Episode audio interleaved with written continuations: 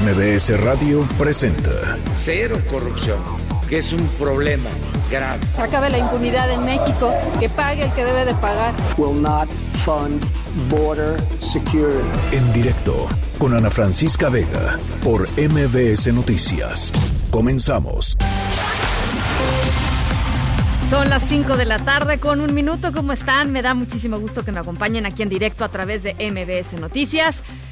Yo soy Ana Francisca Vega. Hoy es miércoles 30 de octubre de 2019. Nuestras redes sociales, ya saben, siempre abiertas para que podamos platicar. Arroba Ana F. Vega en Twitter. Ana Francisca Vega Oficial en Facebook. Noticias MBS en todas las plataformas de redes sociales y nos pueden ver eh, las dos horas completamente en vivo en nuestra página web en mbsnoticias.com. Ahí está el streaming eh, de 5 a 7 de lunes a viernes. Los esperamos con muchísimo gusto y aquí en cabina los leo a través de WhatsApp 5543 77 1025. Va de nuevo, 5543 77 1025. Hoy tenemos un programa con muchísimos temas. Espero que les guste mucho, así es que vamos arrancando. En directo.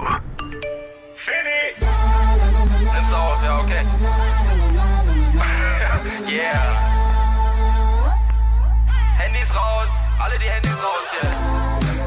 WhatsApp auch. Schön, Emoticons.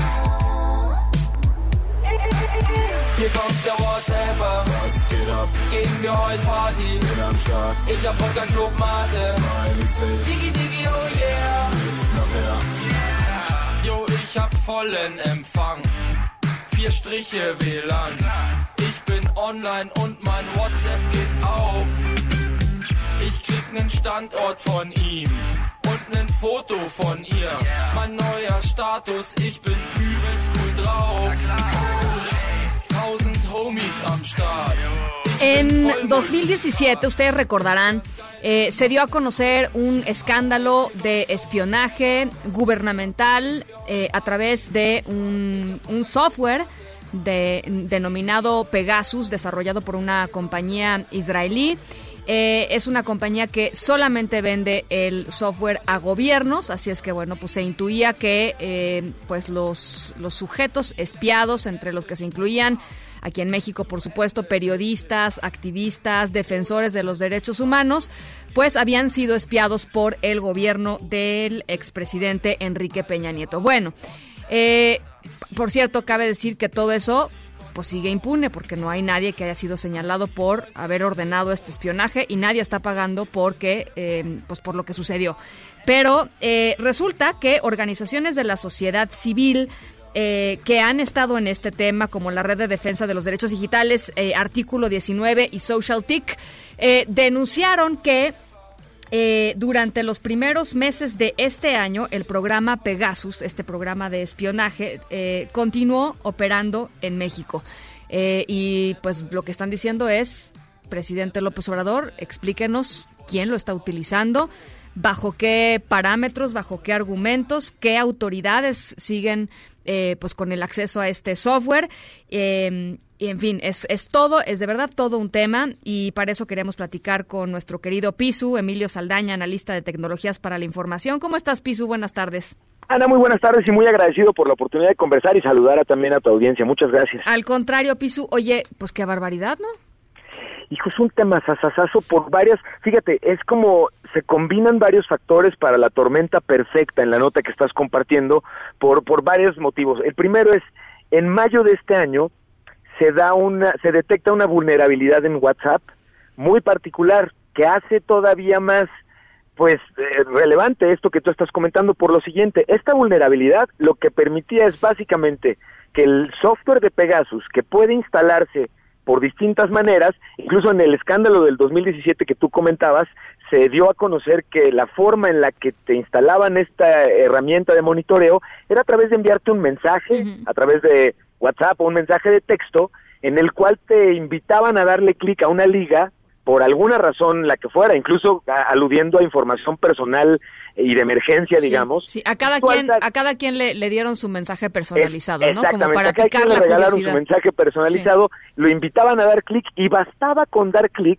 para que esta herramienta se instalara en tu teléfono y a partir de ahí hubiera un monitoreo de tus mensajes, de lo que tecleabas, del uso de tu cámara y tu micrófono, por ejemplo, acceso a tus correos electrónicos, a tus contactos y a tus distintas aplicaciones de, de mensajería. Bueno, eh, la, la vulnerabilidad que se detecta en mayo de 2019 es una en la que bastaba con que el atacante le marcara por teléfono a una llamada de, de internet vía WhatsApp, ¿Sí? bastaba con marcar, Ana, ni siquiera que contestaras, con marcar para infectar el teléfono. Entonces, esto facilitó todavía más el crecimiento de la cantidad de infecciones. De ahí que la denuncia que surge el día de ayer convocados en la conferencia de prensa que SocialTIC, Artículo 19 y la Red por la Defensa de los Derechos Digitales convocaron, tiene que ver justamente con la presentación formal de una denuncia y una demanda por parte de WhatsApp a NSO Group, que es la empresa dueña de Pegasus, porque después de meses de investigaciones pudieron ya determinar que Pegasus fue utilizado y se abusó de la plataforma de WhatsApp para la implementación de este tipo de ataques muy orientados e incluso justamente pues nos compartían parte de los datos que tú nos dabas al principio, 1400 personas afectadas en 20 países, más de 100 de ellos periodistas y defensores de los derechos humanos y de ellos varios de ellos ataques registrados en México. Y, vaya, la, la cantidad de historias que podríamos empezar a tejer van, son enormes, por eso sí creo que es importante que el gobierno nos regale un posicionamiento, porque van evidentemente desde pues la escena entre eh, gobierno saliente y gobierno entrante entregándose los passwords de Pegasus para usarlo, hasta obviamente, por supuesto, pues una teoría en la que aquellos que compraron en su momento Pegasus al gobierno hoy sigan utilizándolo, lo cual eh, se antoja complicado porque recordemos que Pegasus solo se comercializa a gobiernos. Así es como ellos lo, lo anuncian. Entonces, aquí es donde, por supuesto, llama muchísimo la atención lo que tú señalabas. ¿Quién del gobierno está permitiendo este tipo de ataques o utilización de la plataforma? ¿Y cuándo va a haber alguna regulación, por ejemplo, al respecto? Un informe de transparencia sobre el uso y resultados que ha tenido eso. Esperaríamos que nos dijeran si lo usamos y encontramos y atrapamos a varios malosos gracias a él, ¿no? Claro. Entonces, lo que, lo que, lo que revela, digamos, en términos, este, ahora sí que más tecnológicos, es que los Em, los ingenieros de NSO, esta firma israelí de, desarrollo de software, pues fueron sofisticando el sistema de tal forma que ya ni siquiera tuvieras tú que interactuar con, con la carnada este, de que te estaban poniendo, ¿no? sino que sino que simplemente con que ellos tuvieran tu celular marcaban a través de WhatsApp, vulneraron Facebook, WhatsApp, ¿no? Este, Correcto. Eh, y a partir de eso es que es que se infectaban los teléfonos. Eso es un es un nivel de sofisticación de software importante, ¿no? Y, de alarma enorme, porque evidentemente entonces la cantidad de teléfonos que hoy mismo puedan estar infectados puede ser grande. De ahí incluso la alarma y la alerta que a la que convocaban en su conferencia de prensa las asociaciones que estamos comentando, porque precisamente lo que ahorita la campaña importante, además de un posicionamiento del, por parte del gobierno, es llamar a todos aquellos que puedan considerar haber sido víctimas de un ataque por el estilo a que se acerquen a alguna de estas asociaciones para que puedan revisar juntos el teléfono, determinar si en efecto está o no infectado y de ser así poder documentarlo porque eso evidentemente tiene una relevancia altísima. Este, y, evidentemente, pues yo creo que la Fiscalía General de la República tendría que tomar eh, pues cartas en el asunto. Es decir, más allá de que se revele quién sigue utilizando este software o cuál es la teoría detrás de la eh, recurrencia en la utilización de este software, pues efectivamente eh, que se hagan los análisis periciales a los teléfonos, eh, para ver hasta dónde llegó y desde cuándo está esto pues funcionando todavía en este en este esquema que tú estás planteando. Porque lo que pasó también la, la vez anterior en el 2017 es que les pedían a estos defensores de los derechos humanos a los periodistas que entregaran su celular justo a las personas eh, a las que a las que este, se les acusaba de haberlos espiado, ¿no? Este, estaba muy complicado que eso pudiera suceder. No, estaban dadas las, las condiciones, quiero decir, para que se hiciera una investigación eh, pues autónoma. Claro, completamente comprometedor. Y, es más, yo te diría que en aras de dado del tiempo y la línea de tiempo en el que se han ido dando todos los eventos relacionados con Pegasus, en el que hasta el, hasta esta noticia que se comparte el día de hoy tenemos noticia en esta administración de esta plataforma y otorgando este beneficio de la duda, yo te diría que quisiera interpretarlo como una excelente oportunidad para el gobierno del presidente López Obrador para que con una compra que es muy fácilmente trazable, con el uso de una plataforma que es muy fácilmente registrable y consultable, el gobierno actual pudiera decirnos, a ver, no, no, no, no, ni se equivoquen, Así está toda la información relacionada con la plataforma, con su compra, con su uso, y estos datos son los que incluso en este momento NSO está dándonos del uso para que nosotros los ayudemos a transparentar la cosa. Creo que es excelente la oportunidad, esperemos que la aprovechen así. Ahora, en Estados Unidos el asunto ya llegó a la corte porque Facebook decidió demandar a NSO Group. Correcto. Además, esto, esto es importantísimo, Ana, qué bueno que lo comentas. La relevancia que tiene esta circunstancia ya no tiene lugar a interpretación de un gobierno local y a lavarse las manos y decir, no. yo no estoy seguro de esto. Este es un problema que es mundial, que ya está completamente documentado para que no se vayan a querer poner creativos con tela transparente del traje del rey. No, bueno, y, no es un tema político, no es un tema de unos contra otros, no es un tema, ¿no? Es, es, algo que sucedió globalmente y está documentado, pues y que requiere además de una atención por parte del gobierno, además ex post, es decir, no solamente qué pasó, sino qué está pasando y qué medidas puede tomar el gobierno para prever que pueda abusarse de este tipo de sistemas en contra de la ciudadanía, aún siendo el gobierno el usuario principal, como sucede en otro tipo de acciones, por supuesto. Bueno, Pisu, pues vamos a estar muy pendientes, hay que, hay que seguir, eh, seguirle a este tema, ¿no? Es un temazo, Ana, me encanta y te agradezco la oportunidad de platicar contigo y con tu audiencia y estoy encantado cuando me lo permitas para platicar con ustedes. Te mando un abrazote, Pisu. Un abrazo muy grande, muchas gracias. Gracias, Emilio Saldaña. Lo pueden seguir en arroba Pisu, es eh, analista en tecnologías para la información, por supuesto, un tipazo. Este, de verdad vale muchísimo la pena seguirlo a través de su cuenta de Twitter. Noticias en directo. Bueno, pues esta mañana se presentó el reporte que llamaron el reporte cronológico sobre el operativo del 17 de octubre en Culiacán para intentar capturar a Ovidio Guzmán, el hijo de Joaquín El Chapo Guzmán. Em, lo presentaron en la conferencia mañanera, por supuesto el presidente Andrés Manuel López Obrador, estaba el secretario de la Sedena, estaba Alfonso Durazo, estaba, em, eh, digamos, la plana mayor de eh, los liderazgos en términos de seguridad en nuestro país. Eh, y Alfonso Durazo dijo, sí, fue un operativo fallido, pero eso no significa que la estrategia de seguridad del gobierno federal eh, esté fracasando o haya fracasado. Rocío Méndez, ¿cómo estás? Te saludo con muchísimo gusto. Igualmente, Ana. En principio se estableció que ante los capos de la delincuencia organizada, la guerra no es una opción, subrayó el presidente Andrés Manuel López Obrador al presentar con su gabinete de seguridad este informe sobre la fallida detención de Ovidio Guzmán. El general Luis Crescencio Sandoval, el secretario de la Defensa Nacional, explicó que en cuatro horas 120 elementos ubicaron, fijaron y aislaron a Ovidio Guzmán para su extradición a Estados Unidos fue detenido y posteriormente liberado por orden de cancelación de la operación y retiro de las tropas. Escuchemos al general. Esta es la acción de los delincuentes hacia la ciudadanía. Bajan de los autobuses a los ciudadanos para poder bloquear las calles con esos vehículos. También quitan vehículos a la población. A las 15:15 el presunto delincuente sale al estacionamiento del inmueble sin salir de su domicilio y es cuando se le toman algunas fotos. A las 15:17 se le invita a persuadir a sus hermanos. En la comunicación con su hermano, este le establece que no que no va a cesar el secretario de Seguridad y Protección Ciudadana, Alfonso Durazo, dijo que un tropiezo táctico no invalida la estrategia de seguridad. Ninguna organización delictiva, por más poderosa que sea, podrá doblar la fuerza del Estado. Vamos a escucharlo.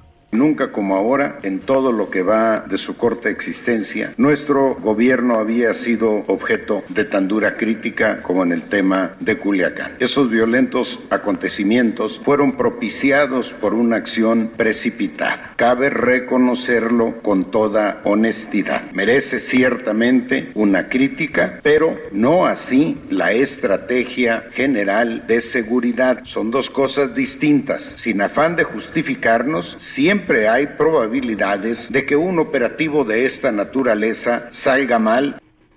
Una vez iniciada esta acción, a la hora fue informado el presidente de la República por el Gabinete de Seguridad a las 16:45 horas, tiempo del centro de México, cuando ya se registraba esta confrontación abierta entre militares y presuntos delincuentes. Escuchemos de nueva cuenta al general Sandoval. La actuación de la delincuencia organizada, ¿por qué se caracterizó? Por una convocatoria de grupos delincuenciales del estado de Sinaloa ofreciendo recursos a quien se uniera a atacar a las fuerzas federales. El empleo de técnicas militares, armamento automático y, antiaéreo, lanzacuetes, lanzagranadas, ametralladoras y fusiles calibre 50, que estos son antiaéreos. El intento de soborno al comandante de la Fuerza de Intervención por 3 millones de dólares, al no aceptar, fue amenazado de muerte tanto él como su familia. Se actuó con apego a derecho, toda vez que el personal de la Guardia Nacional y de, del GAIN, de la Secretaría de Defensa, retuvieron transitoriamente al presunto delincuente al salir de su domicilio. Sin embargo, nunca estuvo a disposición de alguna autoridad judicial o ministerial. Parte del reporte Ana presentado esta mañana. Muchísimas gracias, Rocío. Muy buenas tardes. Por cierto, más adelantito vamos a estar platicando de cómo se leyó esta crónica de lo acontecido en, en Culiacán, de, desde la perspectiva de un, periodista que está ahí.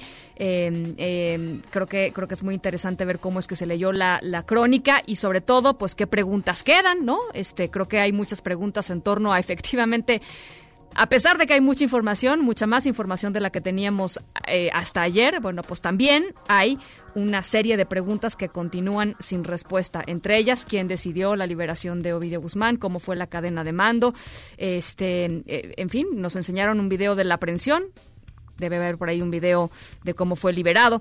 Eh, ya, ya vamos a estar más platicando más al ratito de, de todos estos temas. Por lo pronto nos vamos a otras uh, cuestiones. Muy grave todavía el estado de salud de Francisco Tenorio, el alcalde de Valle de Chalco, que ayer eh, pues eh, fue víctima de un atentado recibió un disparo en la cabeza después de haber hecho un recorrido ahí en una unidad habitacional, eh, una parte de su, de su gira de trabajo. Alfredo del Mazo, el gobernador del Estado de México, eh, salió a dar un mensaje hoy eh, e instruyó a la Fiscalía General del Estado para, pues, para tratar de dar con los responsables de este ataque. Juan Gabriel González, te saludo con muchísimo gusto hasta el Estado de México. Buenas tardes.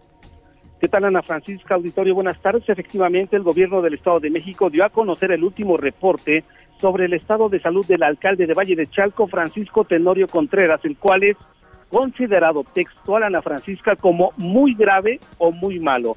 Tenorio Contreras fue intervenido quirúrgicamente, pero las expectativas de recuperación no son alentadoras. Aún así, y pese a que tiene una lesión importante en la masa encefálica, no se ha decretado la muerte cerebral según lo confirmó esta mañana el secretario de Salud de la entidad, Gabriel O'Shea Cuevas. Por su parte, esta mañana el gobernador Alfredo del Mazo Maza reiteró su condena al atentado contra el alcalde Francisco Tenorio e instruyó a la Fiscalía General de Justicia a continuar con las investigaciones hasta dar con los responsables de la agresión perpetrada ayer en el municipio de la zona oriente. En gira de trabajo por el municipio de Santiago de Ixtenco hoy, del Mazo Maza insistió en que desde el primer momento del atentado su administración acompañó a familiares y colaboradores del alcalde Tenorio. Así lo dijo. El gobierno del Estado de México ha brindado desde el primer momento toda la ayuda posible frente a estos acontecimientos y la Fiscalía General de Justicia del Estado practica las diligencias periciales correspondientes y continuará con la integración de la carpeta de investigación para dar con los responsables. Condenamos esta agresión tanto al presidente municipal como a las dos personas que lo acompañaron. Destacar Ana Francisca que en 10 meses que llevan las actuales administraciones municipales son tres los regidores asesinados, uno de los Reyes de la Paz, otro de Gilotepec y uno más de Atizapán de Zaragoza. Todos de Morena. De igual forma, dos alcaldes han sufrido atentados. El de Ocuilan hace dos meses, donde salió ileso, y este, el de Francisco Tenorio, de Valle de Chalco, que lo tiene al borde de la muerte. El reporte, Ana Francisca. Muchísimas gracias, Juan Gabriel. Este, la verdad, eh, aterradora cifra esta que das eh, de, de, los alcaldes eh, o, o, o, asesinados o, o, que han sufrido atentados. El nivel de vulnerabilidad ¿no? de, de, de los alcaldes pues queda, que, queda expuesto. Sí, Ana Francisca, destacar que en el caso de Francisco Tenorio, en febrero pasado, él mismo denunció ¿Sí? públicamente que había recibido ya amenazas. No aceptó, tan, bueno, tampoco aceptó la protección que le hubiera brindado la Secretaría de Gobierno del Estado de México y hoy, ocho meses después, algún resultado. Qué horror. Bueno, eh, muchas gracias Juan Gabriel, estamos al pendiente. Buenas tardes. La jefa de gobierno de la Ciudad de México, Claudia Sheinbaum, descartó que haya fallado el operativo de Tepito. Se los platicamos aquí el pasado 22 de octubre. En, en, donde el juez Felipe de Jesús Delgadillo Padierna ya liberó a otras tres personas de los 31 de los 31 originalmente detenidos. Omar García Harfush aseguró que varios de estos detenidos y liberados son familiares de Oscar N. Oscar N. al que le apodan el Lunares y que es uno de los líderes de la Unión Tepito. Adrián Jiménez, ¿cómo estás? Te saludo con muchísimo gusto. ¿Qué tal, Ana Francisca? Muy buenas tardes. Un saludo afectuoso. Efectivamente, pues pese a la liberación de otras tres personas de las 31 detenidas durante el operativo en Tepito, pues ahora la jefa de gobierno, Claudia Sheinbaum, descartó que la operación policial haya sido fallida, toda vez que se sigue trabajando en el caso. En entrevista posterior a la reinauguración de la alberca de la ciudad deportiva, la mandataria capitalina reiteró que se trata de una decisión desafortunada de Felipe de Jesús Delgadillo Padierna, este juez federal con sede en el reclusorio sur. Detalló que se están cumplimentando distintas órdenes de cateo en la zona, mientras que se sigue en curso el proceso de extinción de al menos ocho departamentos. Vamos a escuchar parte de lo que dice. No, no fue un operativo fallido, fue un operativo exitoso, como lo informé. Eh, hay, eh, pues, se va a hacer extinción de dominio por lo pronto de alrededor de ocho departamentos. Siguen las órdenes de cateo en la zona. Como lo dijimos en su momento, nos parece que fue lamentable la decisión del juez, que en realidad deberían de sopesar el interés colectivo y mucho más pruebas que un solo, que solamente eh, el escrito de un informe policial. Lo hemos hablado con el propio Ministerio Público, con la Fiscalía General en tanto, a Francisca Auditorio, el secretario de Seguridad Ciudadana, Omar García Harfuch, confirmó que varios de las personas detenidas el pasado 22 de octubre en este operativo efectuado en, Peral, eh, en Peralvillo, 33 y liberados en días pasados, tienen algún parentesco con Oscar Andrés, el lunar líder de la Unión de Pito. Escuchemos. Sí hay algunos familiares y sí tienen parentesco y como ustedes vieron tienen antecedentes penales y vamos a seguir en la búsqueda de, del líder de la célula y de otros pues, que son dueños o que eran dueños de ese centro de distribución. Al término de la reunión del Gabinete de Seguridad Capitalino, el funcionario coincidió en que el operativo no fue un fracaso, toda vez que dijo se desmontó un centro de operación de la delincuencia organizada, aunado a la cantidad pico de drogas y armas que se retiraron de las calles de la ciudad. En este sentido, reconoció la necesidad de fortalecer el área jurídica de la dependencia para evitar, dijo, errores en la elaboración de los informes policiales e impedir que los jueces liberen a los delincuentes detenidos. Ana Francisca Auditorio, es mi reporte. Gracias, Adrián. Buena tarde. Buenas tardes. Oigan, ¿y a quién le vamos a creer? ¿A los taxistas o al subsecretario de gobierno de la Secretaría de Gobernación? Ahí les va. ¿Se acuerdan de pues la parálisis en la que tuvieron en la ciudad hace unos días, se sentaron por fin a la mesa de negociación. Los taxistas decían que las plataformas digitales que daban servicio de taxis eh, pues eran una competencia desleal. Eh, y ellos dicen, los taxistas, que sí hubo un acuerdo con la Secretaría de Gobernación para que Uber, Cabify, Didi y las demás plataformas digitales no pudieran ofrecer el servicio en la terminal del Aeropuerto Internacional de la Ciudad de México. Eso dicen los taxistas, dicen sí hay acuerdo. La Secretaría de Gobernación, a través del subsecretario de Gobierno, Ricardo Peralta, dice que no, que ellos jamás hicieron este acuerdo de que la Guardia Nacional fuera a hacer operativos para eh, prevenir el uso de estas plataformas en la eh, zona del aeropuerto federal, del aeropuerto internacional de la Ciudad de México. Lo que es cierto, eh, que dijo el subsecretario Peralta, es que se va a hacer cumplir la ley y que la ley lo que dice es que no se puede levantar pasaje en zonas federales a menos de que tengan una concesión federal. Entonces, ustedes ahí sabrán pues cómo interpretar la narrativa del subsecretario. El caso es que taxistas dicen que sí acordaron operativos de la Guardia Nacional en contra de Uber, Didi, Cabify. La Secretaría de Gobernación lo niega. Y el Tribunal Electoral del Poder Judicial de la Federación echó abajo la convocatoria de las elecciones para renovar el liderazgo de Morena. Vaya historia, vaya decisión. Ernestina Álvarez, ¿cómo estás? Te saludo con mucho gusto. Así es, Ana. Buenas tardes para ti, para los amigos del auditorio. Pues la sesión pública de la Sala Superior del Tribunal Electoral del Poder Judicial de la Federación se suspendió cuando los magistrados resolvieron las impugnaciones al proceso de renovación de la dirigencia nacional de Morena, en los cuales revocaron el padrón de militantes, la convocatoria para la elección interna y los actos derivados de la misma y con ello pues se cancela este proceso interno. Al interior de esta sala donde se realizaba la sesión, Marcos Fuentes, integrante del Foro Nacional de Militantes de Morena, gritó a los magistrados que es una vergüenza lo que ha pasado en esos momentos y que se había violentado la autonomía y el derecho al partido, a lo que el magistrado presidente de este tribunal, Felipe Fuentes, respondió que se requería orden para continuar la sesión privada y decretó un receso. También en esta sesión pues estaba Berta Luján, quien señaló que la resolución de los magistrados es un llamado de atención a sus militantes para que no pongan la justicia en manos de traidores. Escuchen. Están vulnerando nuestros derechos políticos contenidos en la Constitución, han echado abajo un proceso democrático, han echado abajo la posibilidad de que Morena tenga democracia, de que Morena pueda elegir a sus dirigentes. Nosotros sabemos quiénes han estado meciendo la cuna del tribunal y a quién responden los intereses del tribunal. Todos aquellos que insistieron todos los días en echar abajo el padrón, en echar abajo el proceso electoral dentro de Morena, son cómplices de este atropello y ellos están dentro de Morena. La aspirante a la dirigencia nacional de Morena, Berta Luján, amagó que van a investigar la situación patrimonial de todos los magistrados electorales y llamó a una movilización nacional porque hay gente de Morena que dice le está haciendo el caldo gordo al Tribunal Electoral. Estas impugnaciones pues, fueron puestas por diversos militantes, entre ellos afines a Jacob Polemski, a Mario Delgado y al senador suplente Alejandro Rojas. Hasta aquí el reporte. Muchas gracias, Ernestina. Oye, entonces, eh, pues, ¿qué sigue después de esto para Morena? Eh, pues sigue que, que, vuelvan a emitir una convocatoria eh, nuevamente por el Comité Ejecutivo Nacional, porque la anterior pues simplemente fue invalidada por el Tribunal Electoral y con ello pues inicie nuevamente todo el proceso. Se están invalidando todas las asambleas que se realizaron eh, los dos fines de semana pasados. Pues sí, bueno, pues este vamos a estar muy pendientes del proceso. Gracias, Ernestina. Buenas tardes. Un abrazo, gracias. Las 5 con 27, vamos a la pausa y regresamos. Sí, sabemos que los sonidos de un hogar se aman más que los sonidos de un banco. Por eso queremos que tengas tu casa con un crédito hipotecario. Banorte no está para que lo ames, está para lo que amas.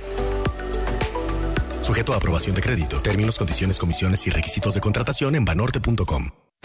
En directo con Ana Francisca Vega por MBS Noticias. En un momento regresamos. Continúas escuchando en directo con Ana Francisca Vega por MBS Noticias. Eh, papás, papás y mamás de niños que, eh, pues que tienen cáncer fueron recibidos en el Senado porque pues tienen dudas y tienen muchas preguntas que, eh, que hacer a la autoridad para em, pues para garantizar que sus hijos tengan acceso a los tratamientos que estaban que estaban teniendo.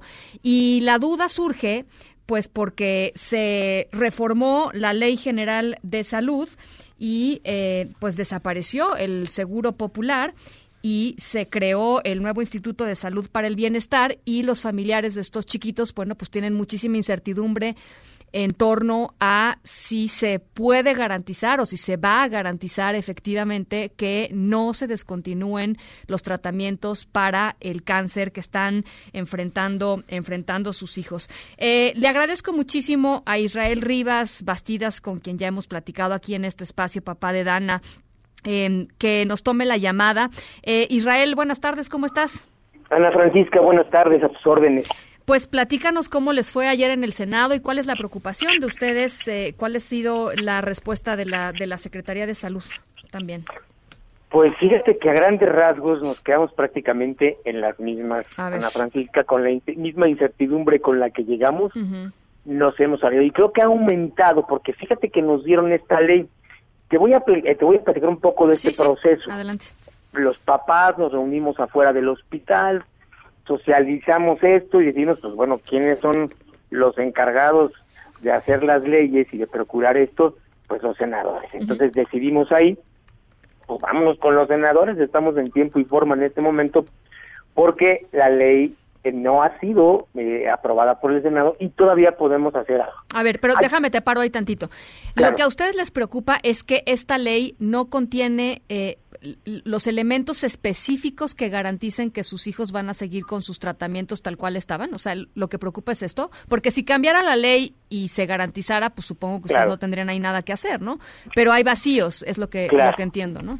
nuestra primera preocupación era que porque no sabíamos nada. Sí. Entonces, la, la, evidente duda y el desconocimiento nos lleva a decir, bueno, ¿y qué, y qué sigue?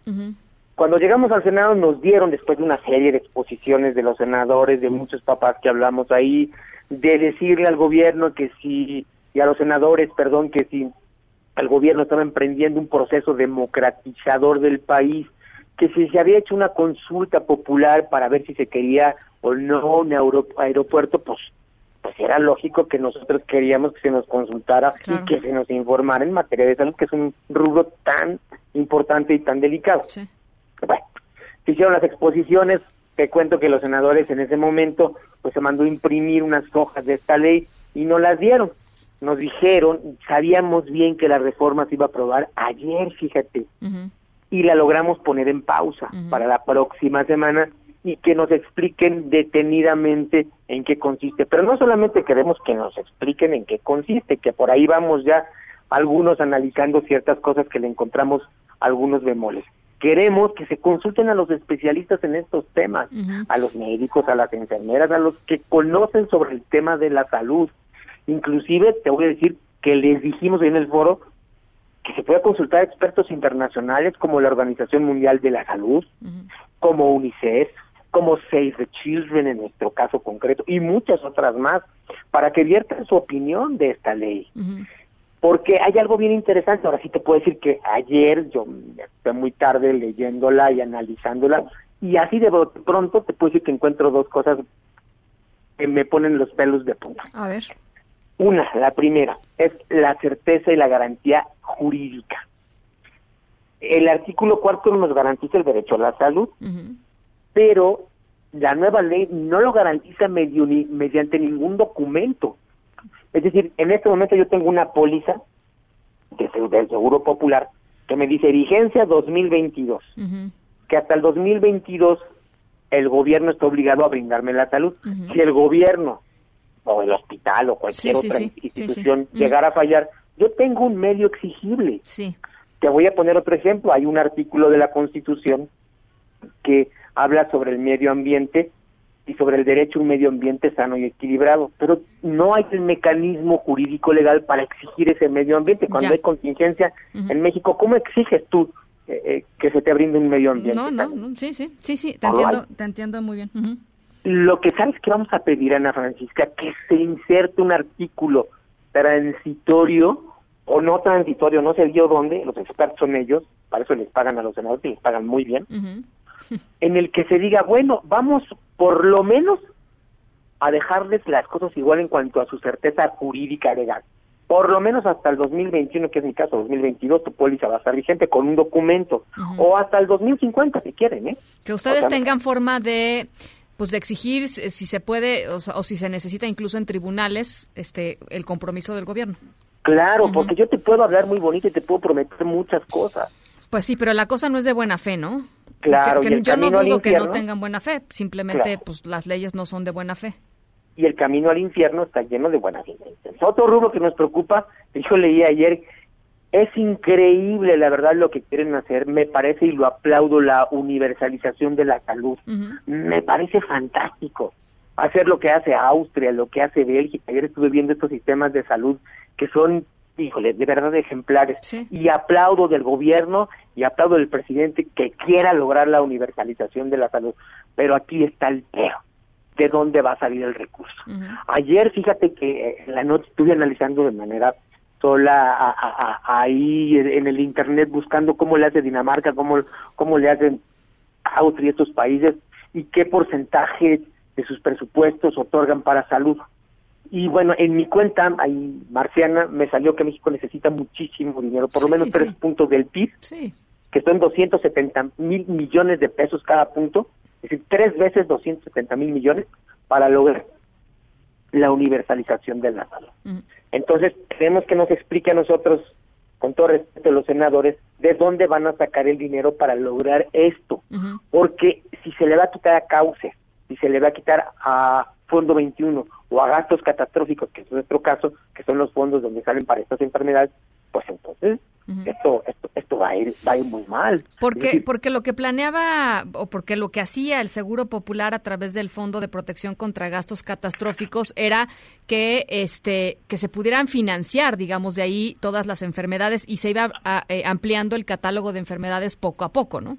O sea, era había una había digamos una garantía de que se iba a poder solventar el gasto de todos los que hubieran entrado en ese momento y con esas enfermedades. No era no eran todas las enfermedades, por supuesto, había mucho espacio para para mejorarlo y para ampliarlo, pero estaban garantizadas las que están ahí. Ni la panacea tampoco, que también y tienen muchos fallas del Seguro Popular, pero lo que vemos aquí de entrada de, esta lectura que hicimos varios que que, nos llama mucho la atención y eh, son estas dos cosas. Entonces, de entradita les vamos a pedir a los senadores que nos expliquen de dónde van a salir los recursos, que den su opinión los expertos médicos. Esto es muy importante, Ana Francisca. Tú no le vas a preguntar a un mecánico sobre salud o no le vas a preguntar a un médico cómo arreglar tu vehículo. Pero ¿en qué parte de la ley estaba esto? O sea, ¿en qué momento este, quitan a los expertos de salud? Porque yo tengo entendido que todo el Fondo de Protección contra Gastos Catastróficos había un eh, consejo. un consejo, exactamente, médico, ¿no? Que era quien tomaba las decisiones. ¿Perdón? Lo, lo, desaparecieron en la nueva ley. ¿Y quién toma las decisiones? Eh, va, la va a tomar las reglas de operación que Hacienda es la que va a decidir cómo se va a ejercer el recurso. Y ahí pues también es un temor muy grande, ¿no? bueno, pues... Porque, Hacienda es Hacienda, tú lo sabes. Esto parece neoliberalismo puro, te lo digo, ¿eh? Sobre todo porque pues quien tiene que tomar las decisiones médicas, ¿no? De, corte médico y de la gravedad de algo y de la importancia de atender algo, pues es un doctor, no no es un no es un economista, ¿no? Exactamente, es un médico. Yo creo que mínimamente se le debió haber consultado a los médicos y a las enfermeras de este país. Creo que pasar por eh, por encima de ellos que hacen una labor increíble. Yo lo veo a diario lo que hacen con mi hija y no haberles consultado ni tantito esto, y se me hace una falta de respeto en un país con un gobierno que quiere democratizar muchas cosas.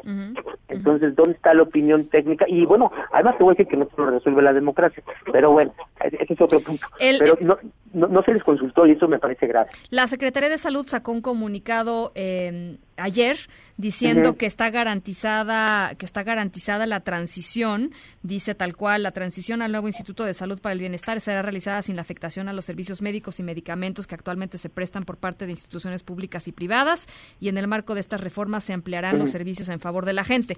Es lo que responde la Secretaría de Salud. Supongo que eh, pues en, el, en un intento porque ahí termine el debate.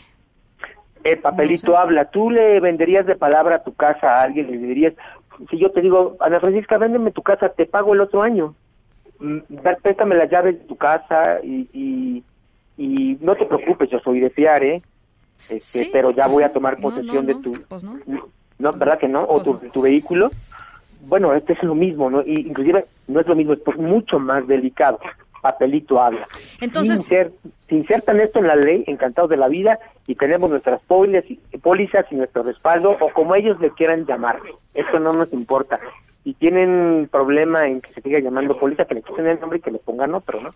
Oye, entonces eh, se van a juntar de nueva cuenta con los senadores la semana entrante. Eh, em, tienen, digamos, lo has visto dividido políticamente eh, el tema ahora sí que dogmáticamente, es decir, Morena con, con, el presidente 100% y con la iniciativa que viene del presidente 100%? ¿O crees que hay manera de debatir, de discutir y de, y de acordar este pues puntos, sobre todo puntos que a ustedes les, les los dejen tranquilos? Bueno, vamos a pedir eh, eh, puntos que nos dejen tranquilos y ojalá, ojalá, yo creo que hay sensibilidad en algunos, no en todos, en algunos senadores de Morena, no los han demostrado. Eh, a veces siento un poco de temor y o de no de temor como dijera están como entre la espada y la pared, así lo siento, ese, ese es mi- lo que yo veo, ¿no? Entre pues apoyar la ideología de su partido y apoyar lo justo y lo que les dicta su conciencia, lo entiendo, es entendible, pero les decimos que pues no esperen al, que pase en México lo que pasó en Chile, los chilenos acaban de protestar y salir a las calles y de pedir justamente, están pidiendo hoy en Chile un seguro de gastos catastrófico, hoy están pidiendo eso, ¿no? Y Bueno, están pidiendo pues, estas garantías. Vamos a, vamos a seguir el tema súper de cerquita. Israel, si nos permites, eh, tocamos base contigo la semana que entra, ¿no? Claro que sí, con mucho gusto, Ana Francisca. Salúdanos a Dana, por favor. Claro que sí, con mucho gusto. Yo le doy tu saludo. Les mando un abrazo. Gracias, Ana Francisca. Buenas tardes. Gracias, Israel Rivas. Ella, él es papá de Dana. Dana es una chiquita de cinco años que está recibiendo tratamiento oncológico en el Federico Gómez desde hace más de un año. Ella tiene eh, la forma de cáncer más común en los niños en México, que es la leucemia linfoblástica aguda de alto riesgo. Su papá pues está dando la pelea para que pues para que se garanticen los tratamientos de, de ella y por supuesto de todos los niños que están que están en esta en esta circunstancia. En directo.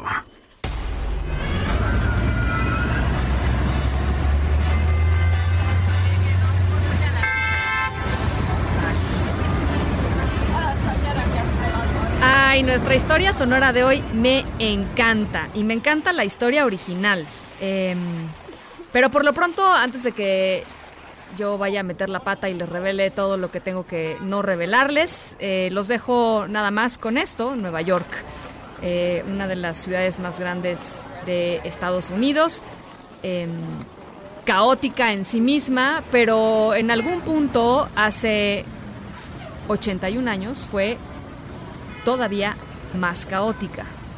Fue un momento eh, brutal para la ciudad de Nueva York. Les voy a platicar en un ratito más. ¿Por qué? Por lo pronto los dejo con sonidos de Nueva York.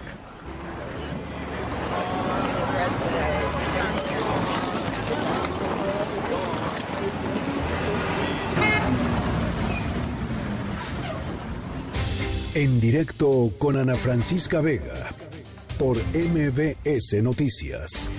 En un momento regresamos. Continúas escuchando en directo con Ana Francisca Vega por MBS Noticias. Deportes en directo con Nicolás Romay. Nico Romay a punto de terminar la Serie Mundial, ahora sí. ¿Cómo estás, Ana? Ahora sí, porque no hay de otra. No hay de Llegamos otra. ya al juego 7. Hoy podemos tener 10, 11, 12 entradas, las que sean necesarias. Exacto. Pero hoy termina la, la serie mundial. Increíble, ni un equipo ganado como local. Entonces la tendencia marca que los nacionales de Washington hoy van a ganar y van a ser campeones de la serie mundial, ¿no? Ayer ganaron, pusieron la serie 3 a 3, obligaron a un séptimo juego con todo lo que esto representa. De verdad, Ana, que creo que ha sido espectacular, que los equipos han estado a, a la altura en cuestión de reacción. ¿Por qué? Porque lo que hizo Houston en Washington, mis respetos, ganó los tres partidos como visitante. Y lo que hizo ayer los nacionales de Washington, poniendo cara, porque si ayer ganaba a los Astros de Houston, Houston era campeón. Y sin embargo lograron eh, coronar, bueno, empatar eh, la, la serie para que no se coronara Houston. Entonces, hoy a las seis de la tarde, en cuanto termine, bueno, en las seis y media más o menos, empezará ya la actividad. Y que ahí estamos, listos con todo lo que representa la serie mundial. Y Ana, hay jornada doble en el fútbol eh, mexicano, también muy interesante y muy importante porque hay equipos que se juegan la vida. Ayer ganó Veracruz, 41 partidos después, ¿lo puedes creer? Más de un año y ganó Veracruz 1 por 0 a Puebla. ¿Sabes qué, Ana? Veracruz no se va a meter a la liguilla, es imposible. Veracruz va a descender. Pero ayer los jugadores festejaron, ayer los jugadores estuvieron Bueno. contentos. ¿Por qué? Porque recuperaron esa esencia del cualquiera que quiere jugar, No, o sea, tú imagínate, digo, no es que la vida sea siempre ganar, pero tú imagínate no ganar en un año, o sea, debe ser No, devastador, claro, ¿no? Pero estás de acuerdo, Ana, que compites por ganar, ¿no? Sí, O sea, compites claro. para querer ganar. Bueno, claro. Y el futbolista profesional, de alguna manera, pues se ve envuelto en muchas cosas, en fama, en dinero, en tantas cosas. Pero ayer, el ver llorar a Sebastián Jurado, que lleva 31 partidos en primera división y no había ganado, el sentir lo que es ganar en primera división, yo creo que, que, que vale mucho, ¿no? Entonces, ayer así, de esa manera gana el Veracruz 1 por 0 a Puebla, muy importante para para la pues para el equipo de, Veracruz que va a descender, que ya no va a estar en primera división, pues sin embargo ayer ganaron. América también ganó a puerta cerrada, triste ver un estadio a puerta cerrada, pero bueno, América gana 1 por 0 a San Luis, Santos 1 por 0 a Querétaro, Puma 5 por 1 al Atlas, Y hoy estamos en Pachuca porque ya a las 7 de la noche tenemos Pachuca contra Monterrey, duelo de vida o muerte tanto para Rayados como para Monterrey que muy importante para, para Pachuca y para Monterrey el ganar el día de hoy. Y a las 9 de la noche, Chivas contra Cholos. Aunque usted no lo crea, Chivas, si gana sus cuatro partidos, se podría meter a la liguilla. Este, ¿y crees que los gane? No, la verdad no. O sea, una cosa son las posibilidades matemáticas que las hay, pero no le podemos pedir a un equipo que haga en cuatro partidos lo que no hizo en todo el torneo. De acuerdo. ¿No? De acuerdo. Entonces, veo muy complicado que, que Chivas pueda ganar, pero ahí está la posibilidad matemática. También Tigres contra Toluca a las 9 de la noche y mañana Cruz Azul contra León y Morelia contra Juárez. Así la jornada doble del fútbol mexicano, Ana, a disfrutarla. También la Serie Mundial es una semana muy atractiva, muy movidita. Bueno, pues yo me voy, la verdad, con la Serie Mundial. Las otras te las dejo a ti y nos las platicas Bueno, después. Pero puedes poner en tu celular, eh, marca claro y nos vemos el Pachuca contra. Monterrey. Y ahí estamos. que sí, eso ¿no? que sí. Puedes dobletear y, y también conduces un programa de tele al mismo Al fin tiempo. que, exacto. Y eres multitasking. no Exacto, nada. exacto, exacto. Este, ya después no me pregunten qué, porque voy a terminar diciendo que la novena entrada del partido de, De Monterrey. Exacto, pero no importa. Sí, sí, sí. ¿Eh? Pero bueno, así las cosas, Ana. Un abrazo, Nicolás. Igualmente, saludos. Buena tarde. En directo. Oigan, ya se las puse ayer, este, y es que está padrísima esta, esta calaverita que, que nos hizo el honor, mi querido sonecito Sergio Campos, de escribir para, pues para mí, para este espacio, estar, a mí me hizo, de veras me hizo reír muchísimo. Eh, espero que les guste, ahí, ahí se las dejo. MBS Noticias y Sonecito presentan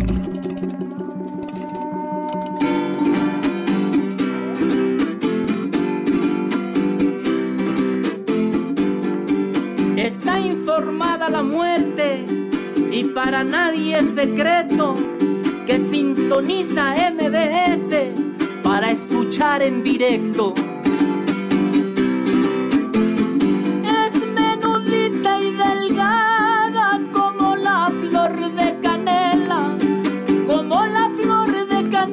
Y es menudita y delgada de la muerte ya se escapa. Está Ana Francisca Vega. Cuando la vio la calaca pensó que era su gemela.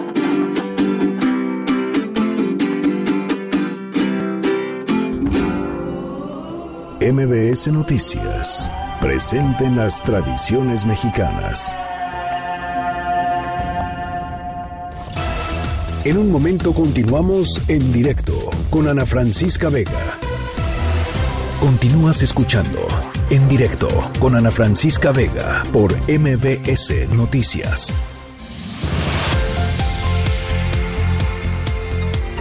Las 5 de la tarde con 54 minutos. Eh, oigan, la tarde de ayer martes eh, eh, inició un motín en el penal de Atlachocuaya, perdón, Atlacholoaya, en el estado de Morelos. Eh, motín que duró hasta el mediodía de hoy. Eh, y además con un saldo verdaderamente tremendo. Raimundo Isidro, el RAI, líder del cártel Jalisco Nueva Generación allá en Morelos, y cinco internos más fueron asesinados durante este motín. Eh, además de que durante un buen rato los, ah, pues los reos tuvieron secuestrados, retenidos a pues a policías que los custodiaban. Edmundo Salgado, corresponsal de MBS allá en Morelos, te saludo con mucho gusto. ¿Cómo estás? Hola Ana Francisca, muy buenas tardes, te saludo con mucho eh, gusto. Te comento que Raimundo Isidro Castro, mejor conocido como el RAI, líder del cártel Jalisco Nueva Generación en Morelos y cinco internos más, fueron asesinados durante el motín registrado desde ayer por la tarde y que continúa hasta este miércoles por la mañana en el penal de Atlacholoaya, ubicado en el municipio de Xochitepec, aquí en el estado de Morelos. Así lo confirmó el titular de la Secretaría de Gobierno de la entidad, Pablo Ojeda, quien eh, a través de una conferencia de prensa que se dio alrededor de la una de la tarde con 40 minutos de este miércoles, precisó que el motín inició la tarde del martes por una disputa entre dos grupos de la delincuencia organizada y fue controlado por elementos de la Policía Morelos y de la Guardia Nacional alrededor del mediodía de este miércoles. El funcionario estatal confirmó la muerte del RAI, quien fue detenido, recordarás, en mayo pasado por las fuerzas federales en el estado de Puebla y recluido en este penal de Atlacholoaya acusado de delitos contra la salud, secuestro y extorsión.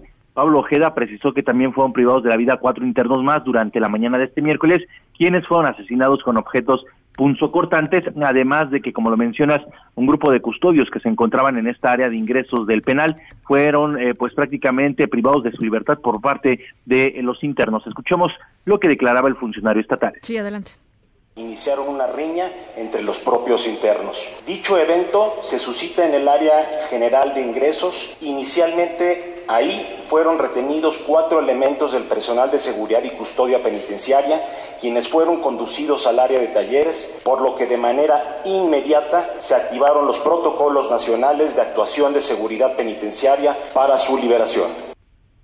Cabe recordar, Ana Francisca, que además de los muertos al interior del Centro de Reinserción Social de hoy miércoles, ayer recordarás que también dimos a conocer eh, pues la muerte de un reo más y dos eh, que resultaron lesionados y que fueron trasladados a los diferentes hospitales para su respectiva atención médica. Mientras tanto, te comento que eh, al exterior del penal, desde muy tempranas horas, alrededor de 80 personas familiares de reos acudieron a manifestarse a las, eh, al exterior de este centro de reinserción social para exigir a la autoridad información sobre qué estaba sucediendo al interior del penal, así como también la identidad de la persona que falleció el día de ayer y de los dos reos eh, lesionados. Eh, los familiares aseguraban que no había ninguna autoridad que les diera información y que estaban dispuestos a realizar incluso el bloqueo de la autopista Cuernavaca-Acapulco si no había algún tipo de datos sobre qué es lo que estaba ocurriendo al interior de este penal. Escuchamos lo que gritaban los familiares de los reos.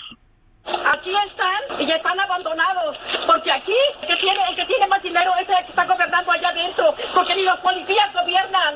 ¿eh? Y mi hijo está allá y quiero noticias, yo nomás pido noticias de mi hijo, que me dejen ver a mi hijo, que me digan que mi hijo está bien. Eh, te comento que el fiscal general del Estado, Uriel Carmona, informó que ya se están entrevistando a varios de los internos de este penal para ver quiénes fueron los que iniciaron con esta riña y quiénes eh, pues eh, provocaron estas lesiones con objetos punzocortantes que cobró la vida de los internos. Ana Francisca, hasta aquí mi reporte. Bueno, pues estaremos al pendiente. Gracias, Edmundo. Buenas tardes. Un abrazo, Edmundo Salgado, desde Morelos. Son las 5.58. Vamos a la pausa y regresamos con más. En un momento continuamos en directo con Ana Francisca Vega. Una voz con transparencia. Una voz objetiva. Una voz plural. Una voz plural. Esto es En directo con Ana Francisca Vega. En directo. MBS Noticias.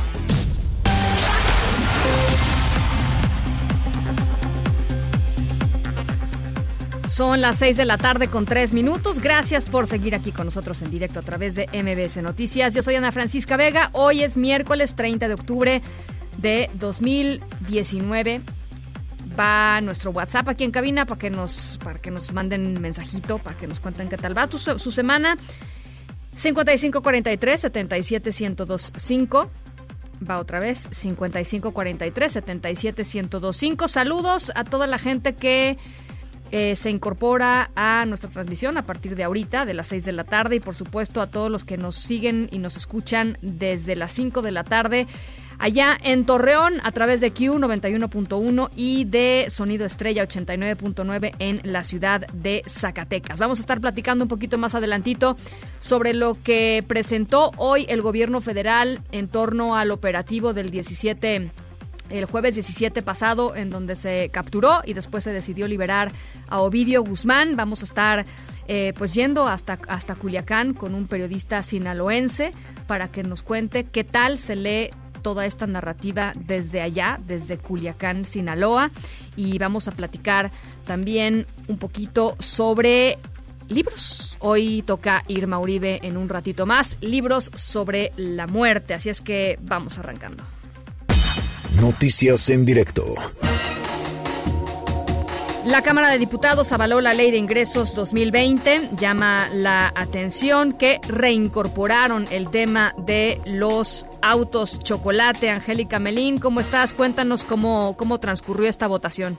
Hola Ana, muy buenas tardes, con el gusto de saludarte y también al auditorio. Así es, la Cámara de Diputados ya aprobó en el Pleno todas estas modificaciones que se hicieron a la miscelánea fiscal del año entrante, en la Ley de Ingresos 2020, también la Ley de Derechos, Ana, donde había un tema polémico que fue el cobro por el uso excedente de agua en el campo, previamente aprobado en la Cámara de Diputados. Ahí el Senado le corrige la plana a los legisladores federales y bueno, pues ya queda fuera de la Ley de Ingresos del paquete fiscal para el año entrante esta disposición. Después de una muy larga discusión en el Pleno de San Lázaro sobre un punto en específico, el que tú mencionabas, Ana, el el artículo décimo quinto transitorio de la Ley de Ingresos correspondiente a la regularización de los autos chocolate y que fue desechada en el Senado de la República. Sí. Los diputados federales están reviviendo esta disposición, Mira. así que la mayoría, con el respaldo de legisladores de todos los partidos, incluso la oposición, promovieron, así como lo decimos, revivir el tema de la regularización de los autos chocolate. Antes, eh, pues se habían aprobado modificaciones, eh, todas las modificaciones establecidas por el Senado a los ingresos y la miscelánea fiscal, y bueno, pues eh, sobre el tema del cobro por, de derechos por el uso de agua en el campo, en el sector agrícola, habló la presidenta de la Comisión de Hacienda, es la diputada Patricia Terrazas. Vamos a escuchar. A ver. Fueron rechazadas las modificaciones a los artículos 223, 224 y 225 relativo a los derechos por el uso, goce y aprovechamiento de aguas nacionales en el sector agrícola, porque el texto de la ley vigente no sufrirá modificaciones.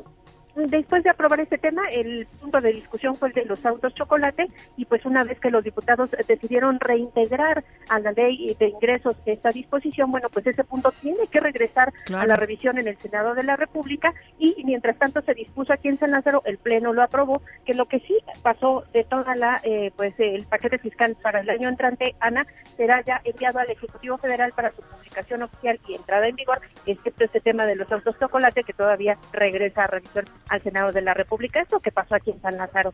Oye, Angélica, ¿y el tema de los autos chocolate regresa igual o le hicieron alguna modificación? Porque sería rarísimo que regresara exactamente igual que como habían, que como lo habían bateado los senadores, ¿no?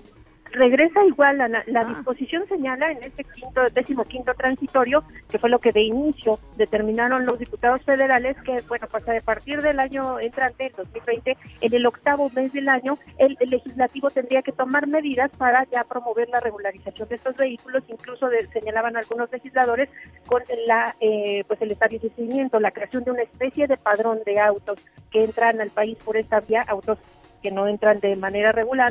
Y bueno pues eh, para conocer cuántos circulan en el país acá se mencionaba que son entre 15 y 18 millones de vehículos y así empezar a regularizarlos y que también por supuesto paguen derechos y que la federación capte recursos por esa vía.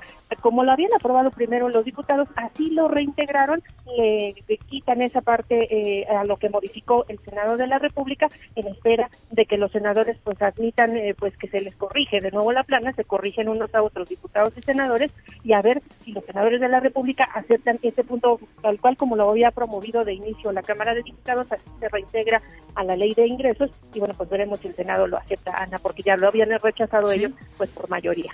Bueno, Angélica, te agradezco mucho. Seguimos pendientes, Ana, hasta Un luego. abrazo, Angélica Melín.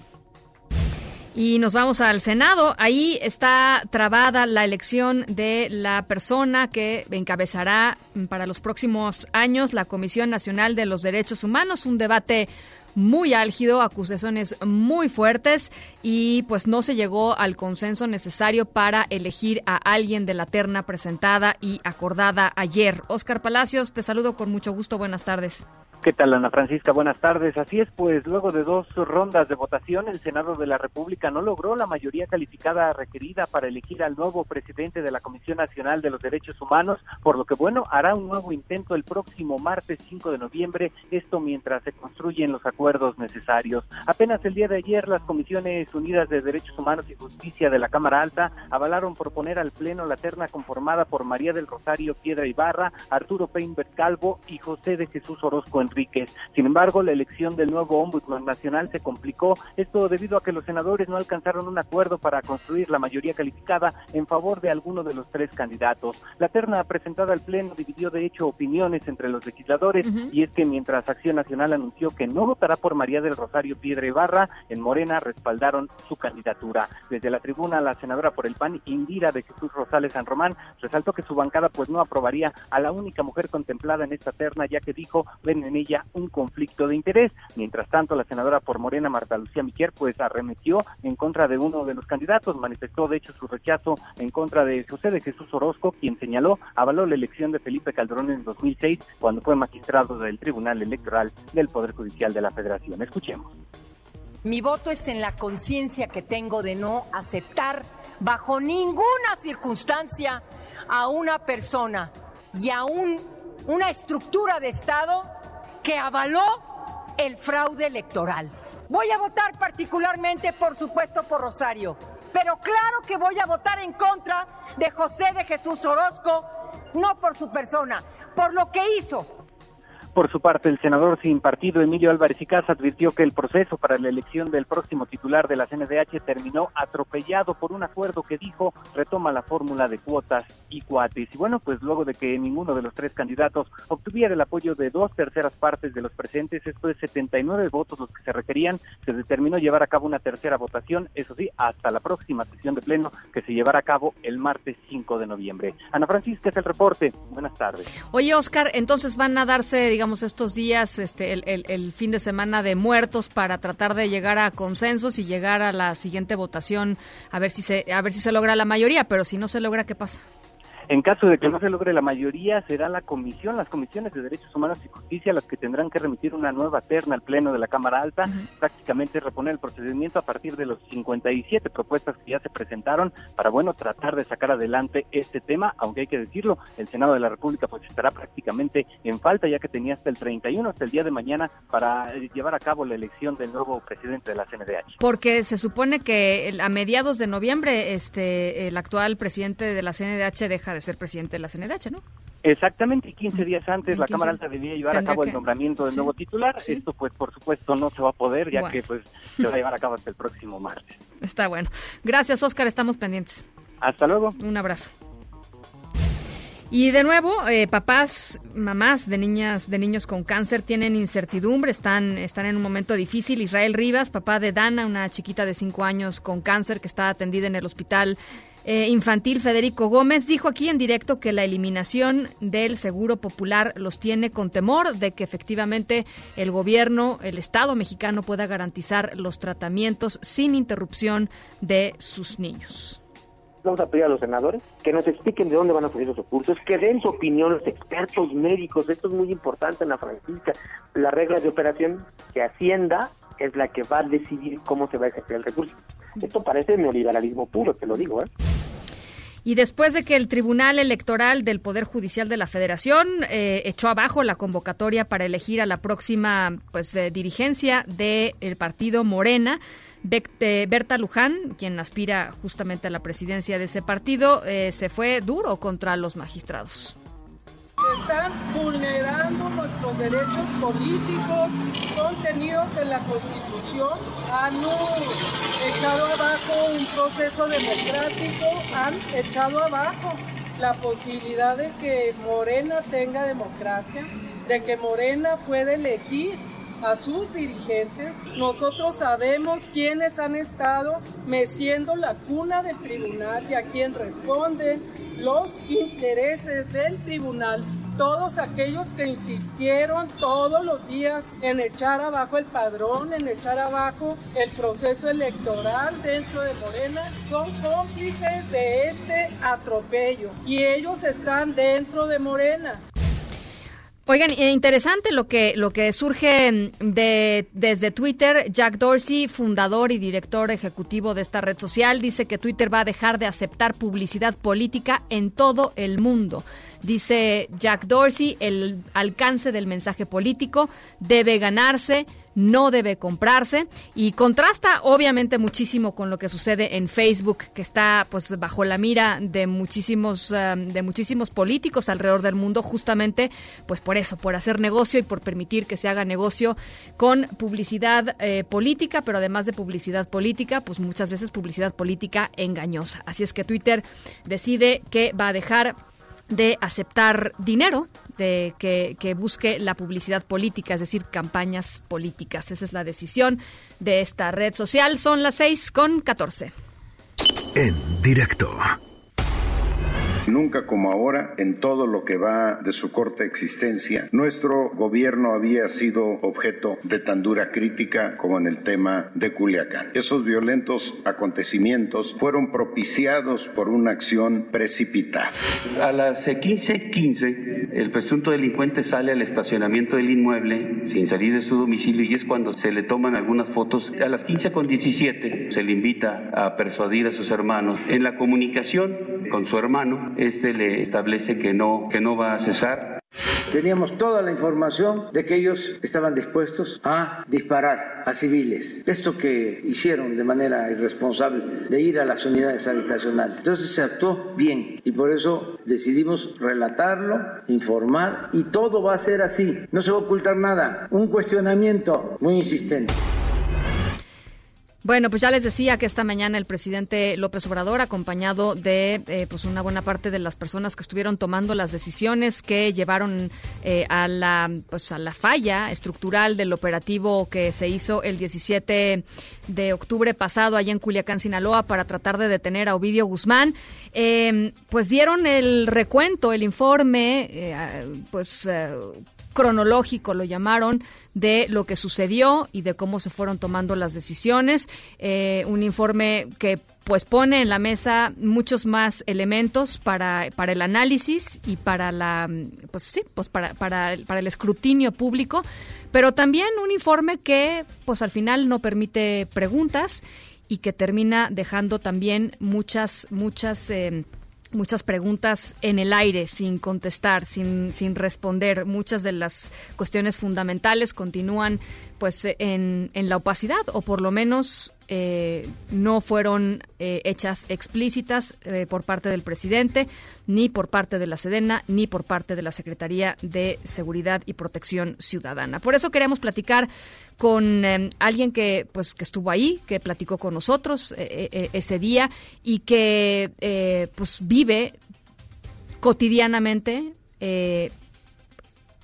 vive cotidianamente qué es Culiacán, que es Sinaloa y cómo se ve desde allá lo que hoy se presentó en la conferencia mañanera. Adrián López, director general del periódico El Noroeste. ¿Cómo estás, Adrián? Te agradezco mucho otra vez esta, esta comunicación. Buenas tardes, gusto en saludarte. ¿Cómo lo viste? Bueno, igual que tú, creo que sí nos dan mucha información y creo que en ese sentido es un ejercicio eh, también inédito, celebrable desde el punto de vista de plantarse ahí, dedicarle dos horas a explicarnos qué sucedió minuto a minuto con eh, la planeación, el origen, la coordinación, la ejecución y el desenlace del, del operativo. Eh, tenemos detalladísima información de número de personas que participaron, de vehículos, de armamento, eh, una amplia relatoría la que hace el general y creo que eso es lo más valioso de la mañanera de hoy, no tanto el mensaje político y, como el, acta de disculpas del secretario Durazo, sino qué sucedió y por qué sucedió. Eh, sin embargo, coincido contigo en el sentido de que eh, siguen quedando muchas preguntas. Hay cosas en las líneas de tiempo que dan para hacer más preguntas. Espero que mañana el presidente sí las permita. Hoy no las eh, permitió, aunque yo señalaba que sí tuvo tiempo para criticar que la prensa haya sido muy exigente con los vacíos de información y fin de semana. Eh, Durazo hizo el mismo reclamo, cuando en realidad es el papel de la prensa preguntar, eh, sobre todo cuando no hay información. Y en qué sentido quedan muchas preguntas. La primera para mí es el tema de la responsabilidad concreta sobre los resultados del operativo. Nos explican que es este grupo eh, eh, de acción contra el narcotráfico que existe desde el 95, eh, que habría detenido a más de 600 objetivos estratégicos en todo este en toda su historia lo cual significa que no eran eh, improvisados. Sí me llama la atención la ausencia de la Marina en la ejecución del operativo, porque normalmente la Marina había trabajado en coordinación con el ejército y en coordinación con la DEA y las autoridades de inteligencia americanas, hay que decirlo así, para detener al papá de Ovidio y, a de- y otros objetivos estratégicos y en este caso brilla por su ausencia.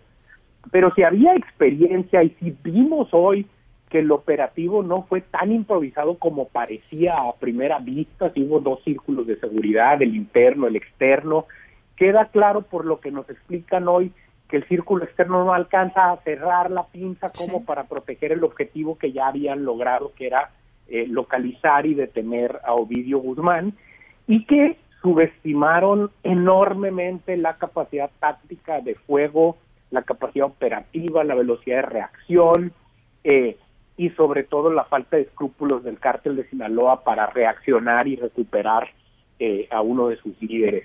Eh, eso a mí me impresiona muchísimo porque eso es algo que debiste haber detectado desde la planeación y desde el trabajo de inteligencia, sobre todo si haces dos cosas, ir por un objetivo de esta envergadura Claro. a las dos de la tarde en la plaza que es su eh, territorio Pues más controlado, plaza, ¿no? ¿no? Sí, y no se necesita ser experto en inteligencia para saber eso. Sí, sí, sí. Eh, entonces, primero por eso, ¿quién va a asumir la responsabilidad concreta del fracaso del operativo? Y cuando digo la responsabilidad concreta es, hay víctimas inocentes muertas, hay víctimas inocentes heridas, hay militares muertos, hay policías heridos, hubo 11 militares retenidos, eh, se puso en riesgo a la población al desatar un operativo y unas balaceras de este tipo, si bien tampoco tenemos evidencia de agresión directa a la población civil, o sea, eso hay que decirlo. El presidente hoy decía que ellos sí tienen Exacto. De, que, de- de que evidencia que habría escalado hasta allá, no la mostraron. Eso, no- eso no te iba a más. decir, Adrián. Yo, después de que dijo eso el presidente, dijo que iban a mostrar eh, cómo, cómo habían pues eh, manipulado eh, eh, y, y amedrentado a la, plo- a la población civil. Después estuve buscando como loca los videos que pensé que habían salido y yo decía, pues no, no hay videos de, de esto que, que mencionaron en la, en la conferencia de prensa, ¿no? No, la, el, presidente, el presidente lo dice, Lo pero dice. nunca lo muestran. De lo que sí tenemos evidencia concreta es de que el principal rehén real y objetivo de los ataques específicos del cártel, pues fue el ejército, ¿no? Hay eh, evidentemente los ataques que sucedieron en los enfrentamientos dentro de la zona de los círculos de seguridad, tres en específico contra tres de los equipos, el A, el C y el D, si mal no recuerdo, y luego los ataques que suceden en eh, zonas externas al Sí. operativo eh, o lejanas al operativo, un destacamento en el fuerte, en el norte del estado, otro en un punto de revisión que se llama el sufragio, cercano a Culiacán, eh, pero las dos más graves es, y, y parece que esto no lo dimensionamos, que atacan en, en una de las avenidas cercanas a la novena zona militar, al general de la novena zona que intentaba acercarse a la caseta de Costa Rica, donde allí habrían tomado eh, nueve rehenes eh, militares, de hecho la foto que circula es precisamente el oficial eh, que habría sido secuestrado o retenido o privado de la libertad, no sé exactamente, y la más grave creo la amenaza a la unidad habitacional del ejército, ejército. donde pues los toman completamente desprevenidos, donde eh, hubo intento de llegar a más, pero por la impericia en el manejo de las granadas no detonaron, eh, no había más gente, eh, entonces todo indica que el verdadero rehén fue el ejército. No, no, no, adelante, adelante. Eh, sí, y, y bueno, habría que ver, eh, pues si tienen esa otra evidencia, creo que sería importante que nos la señalen. Tampoco sabemos qué pasó entre las 3.17, que es donde sucede este video donde nos enseñan que identifican y sacan de su casa a la cochera Ovidio Guzmán, hasta las, eh, si mal no recuerdo, 18.49 Que deciden dan- cancelar, ¿no? que deciden eh, liberar y, eh, de hecho, cito textual al general, se decide liberar y retirarse del lugar. ¿Qué pasó en todas esas horas? ¿Hubo negociación? ¿No hubo negociación? ¿Hubo diálogo? ¿A cambio de qué? Yo supongo que eso también está videograbado, pero creo que nunca lo vamos a ver, eh, por lo que implicaría simbólicamente. Pero también me parece eh, muy, muy grave que la instrucción del efectivo ahí en el video hacia Ovidio sea decirle, dile a tu gente que pare todo, ¿no? Es, es creo muy, muy preocupante y bueno, eh, yo también tengo muchas preguntas para mañana, ojalá los reporteros hagan el, hagan el trabajo y ojalá el presidente responda. Y, y un último comentario respecto de, si Durazo nos dice que a las siete y media de la noche, hora de acá, que dieron el comunicado, la información que tenía es que había sido un encuentro circunstancial. No, bueno, el operativo no. llevaba más de Sí. cinco horas, pues significa que él no él no es el secretario de seguridad. Sí, y no, evidentemente no tuvo la información o que nos mintió flagrantemente, ¿no? Yo, creo que está muy, muy- yo creo que es muy claro, ¿no? O- O sea, yo, yo creo que es muy claro lo que sucedió ahí. O sea, eh, básicamente no, no, no estaba hablando con la verdad. Este, porque, porque, pues, el- su, su propio jefe le corrigió la plana, este, un ratito después, ¿no? no, Este, y, y- y- y- pero el tema es que hoy... y llevaban cinco meses pla- planeando, le- ¿no? Le, corrigió la plana el, el, el viernes, eh, es- ese mismo día en la, en la tarde-noche. Sí, sí. Y al siguiente día. Al día pero siguiente. hoy vuelve a soportar la versión el presidente de que so- sobre ese tema en específico, de que era la información que había y punto. Pues cómo, cómo si llevaba seis, cinco horas el operativo desde que solicitaron en la, en el, en la agencia federal eh, el- la investigación como sustento para la orden de cateo. Entonces, todos esos hoyos, creo, eh, sí se agradece toda esta información que detona más preguntas, pero yo me quedaría con dos cosas. ¿Quién va a ser el responsable de las consecuencias del operativo? El responsable concreto, porque transparencia no es responsabilidad. Y segundo, pues una transparencia yo diría eh, bastante, bastante eh, eh, selectiva, ¿no? Hay cosas que no sabemos, eh, que seguimos sin saber y que sería importante que quedaran claras en términos de cadena de mando, en términos de toma de decisiones y en términos de eh, si hubo o no una negociación ahí, si la negociación fue tácita o hubo realmente un diálogo para llegar a ese punto que, que todos vimos. ¿no? Ahora, ¿te, ¿te queda la impresión después de lo que vimos esta mañana, Adrián, de que están efectivamente buscando eh, o investigando para terminar eh, ofreciendo la, pues la, la, la respuesta a la pregunta de una responsabilidad concreta? No lo creo, creo no que fue lo que menos ocupó tiempo en Sí, la de sí. prensa. Al final fue como, pues ya pedimos que un equipo ahí se encargue. Eh, no, yo creo que la responsabilidad está en alguna de las sillas del gabinete de Sí, seguridad. sí, sí, sí, sí. Eh, sí creo que el presidente decide asumir todo el costo político porque eso es lo único que tiene con qué absorberlo. Eh, no sé, no sé si esto va a generar algún impacto en su credibilidad o en su popularidad. Ha demostrado que tiene un teflón a prueba de a prueba de balas, y perdón por la por la analogía. Eh, no sé, no, la verdad no sé. Yo yo no creo que trascienda. Si algo noté hoy del discurso de Durazo y de la posición del presidente es eh, no magnifiquen, ¿no? Sí, sí, no, un no- no poco- sobredimensionen eh, algo que es imposible de sobredimensionar, ya es lo suficientemente grande. Un poco, O sea, un poco ya- como, a ver, este, esta es la explicación y, y les proponemos que sea el fin del debate, ¿no? O sea, Ajá, sí, eso fue es lo que hay. Y, ese y fue a lo que sigue, sí, sí. eh, tampoco veo ninguna intención de cambiar la estrategia, pues porque yo creo que la estrategia en realidad no está cambiando nada, no es nada distinto. De hecho, el que sea el mismo grupo que ha detenido a todos estos efectivos, el que realiza la inteligencia y opera y coordina, pues te dice que en realidad no ha cambiado gran cosa. eh, y, y por triste que suene, la única diferencia en el en la estrategia de seguridad o en la guerra contra el narco, como se le ha dado eh, a llamar, en este caso respecto de los anteriores es que este salió muy mal.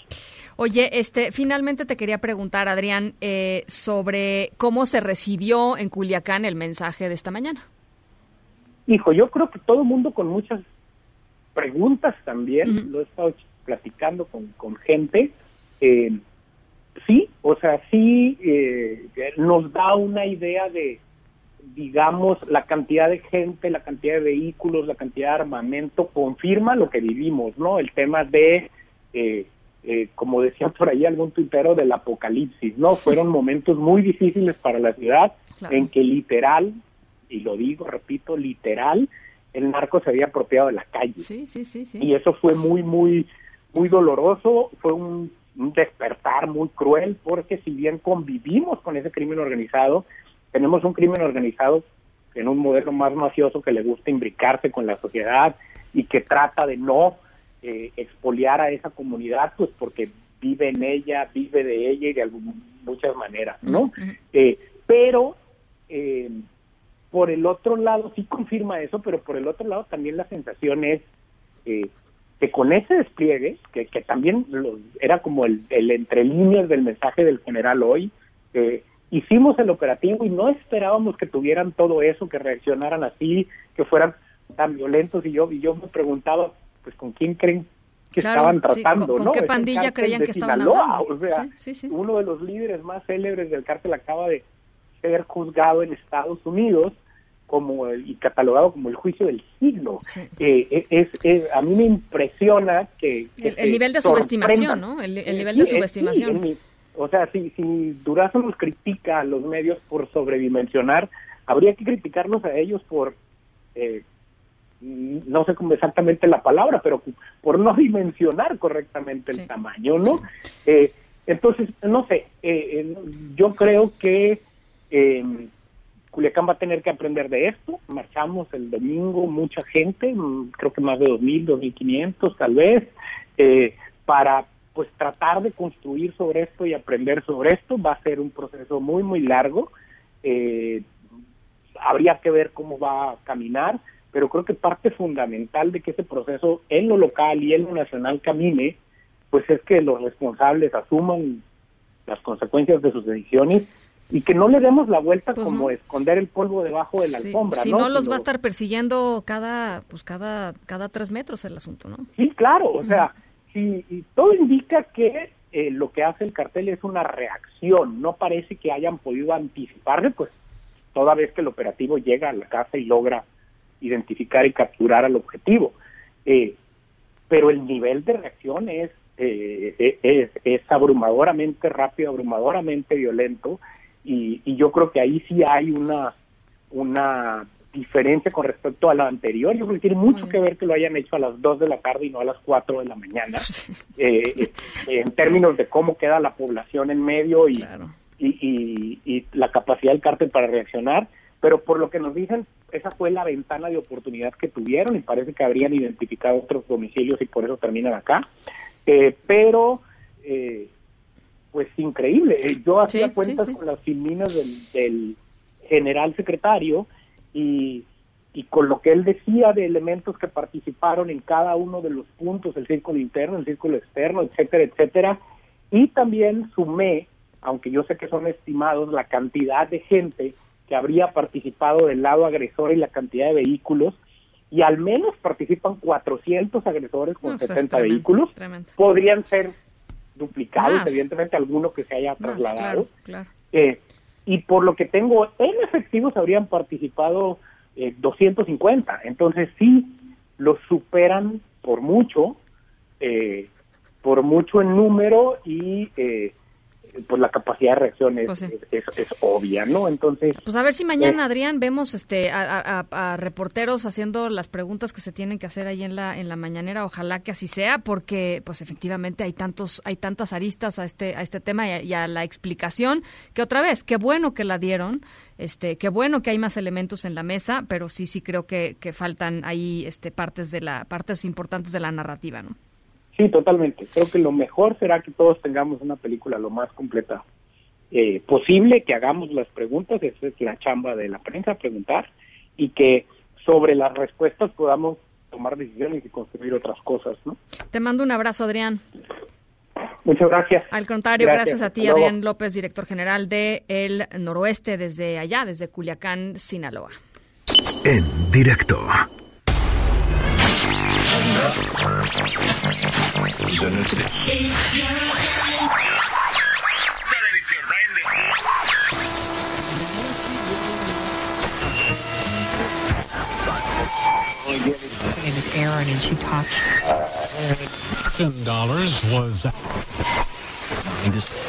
Nuestra historia sonora de hoy tiene que ver con la ciudad de Nueva York y estamos escuchando eh, en esta ocasión sonidos que tienen que ver con, eh, con una radio, una radio de las de las viejitas, ¿no? Cuando uno le daba vuelta a la perilla iba así se iba se iba sintonizando, porque vamos a recordar en nuestro momento sonoro eh, hoy una pues algo que sucedió eh, a través de, de la radio hace literalmente 81 años.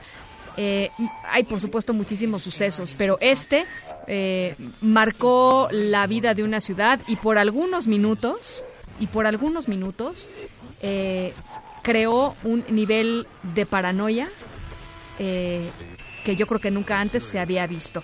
En un ratito les voy platicando de qué es. Por lo pronto vamos a la pausa. Son las 6.34 y regresamos con más. En directo con Ana Francisca Vega por MBS Noticias. En un momento regresamos. Continúas escuchando en directo con Ana Francisca Vega por MBS Noticias. Noticias en directo. Normalistas están bloqueando eh, las vías del tren, el corredor del tren de las vías ferroviarias Morelia, Lázaro Cárdenas, eh, sobre los tramos que cruzan los municipios de Uruapan y Arteaga. Marco Antonio Duarte, corresponsal de MBS allá en Michoacán. Eh, ¿Qué pasa? ¿Por qué están ahí los normalistas? Cuéntanos.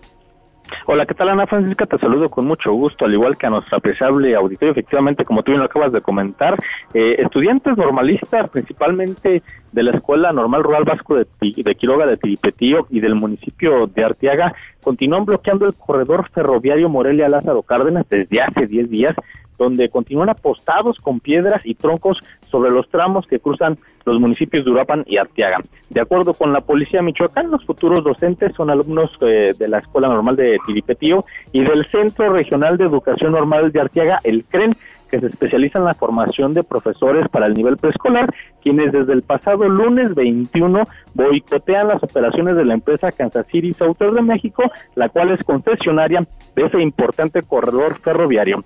Esta mañana, un grupo de estudiantes eh, se encuentra bloqueando las vías a la altura de la comunidad indígena Purépecha de Calzoncin en Uruapan, donde cabe mencionar también profesores de la sección 18 de la CENTE se han sumado a esta protesta, la cual es para exigir plazas automáticas para 2.000 egresados de las ocho escuelas normales oficiales del Estado. En tanto, el otro contingente se ubica en el tramo ferroviario que cruza el municipio de Arteaga, en la región de Tierra Caliente de Michoacán, un municipio que colinda con Lázaro Cárdenas, donde se ubica el principal puerto de la costa del Pacífico, y donde te quiero comentar incluso que ya también el sector empresarial de Michoacán ha denunciado que hay al menos cinco locomotoras, cinco trenes varados en diversos puntos de Michoacán que esperan trasladar eh, contenedores con productos de importación o exportación a través del puerto de Lázaro Cárdenas.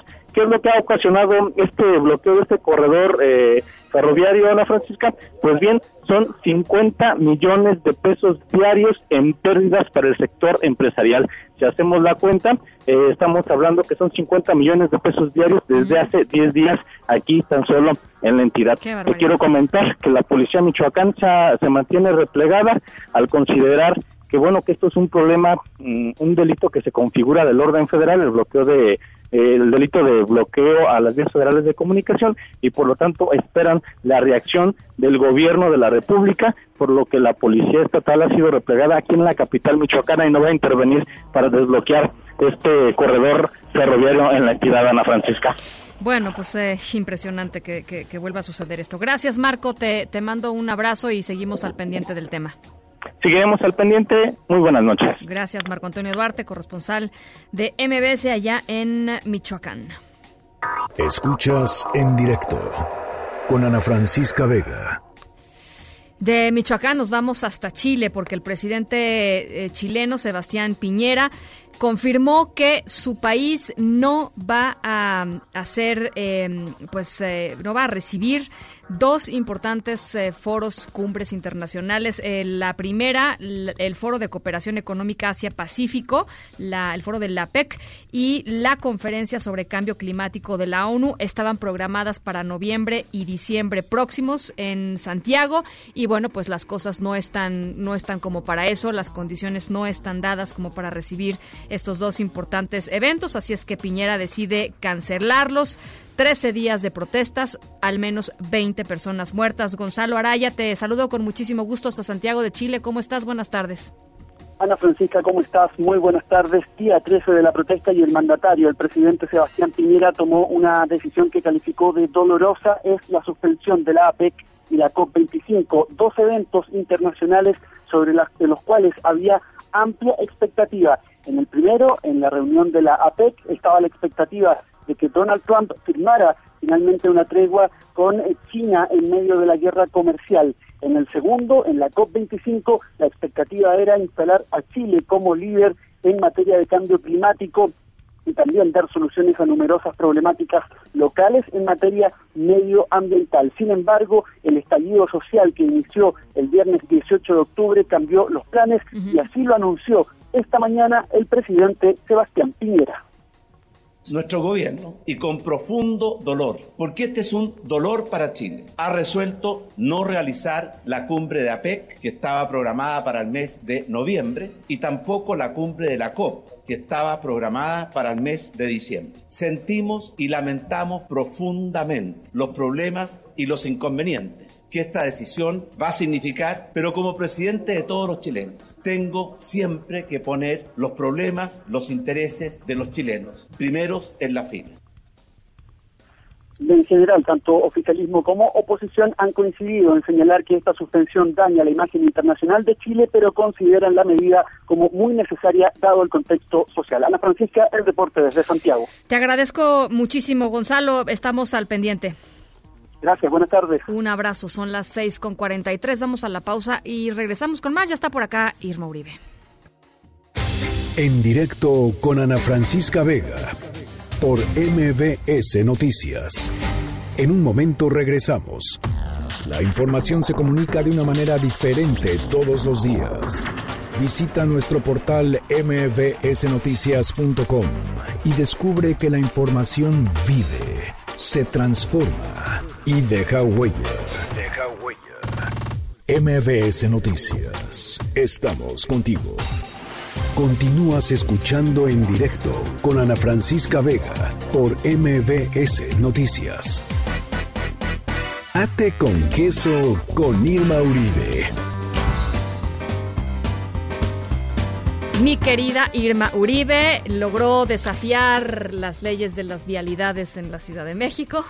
¿Cómo este, estás? Y la lluvia. Y la lluvia. Que llueve, así es que paciencia a todos los que nos están escuchando en el tráfico. Que les, decía ahorita acá en la cabina que siento que también la gente se sale antes de trabajar porque ya ve oscuro. ¿Qué tal tu teoría? la teoría del cambio de horario. Parece tráfico, te lo juro, de las siete y media, no de las seis y media. Bueno. Está este, brutal. pueden que claro, sus casas, puede oficinas ser, y demás. Puede ser que veas medio oscuro y digas, sí, Ay, ya, se me hizo tardísimo, me voy. Tienes razón. Vamos Cinco y media.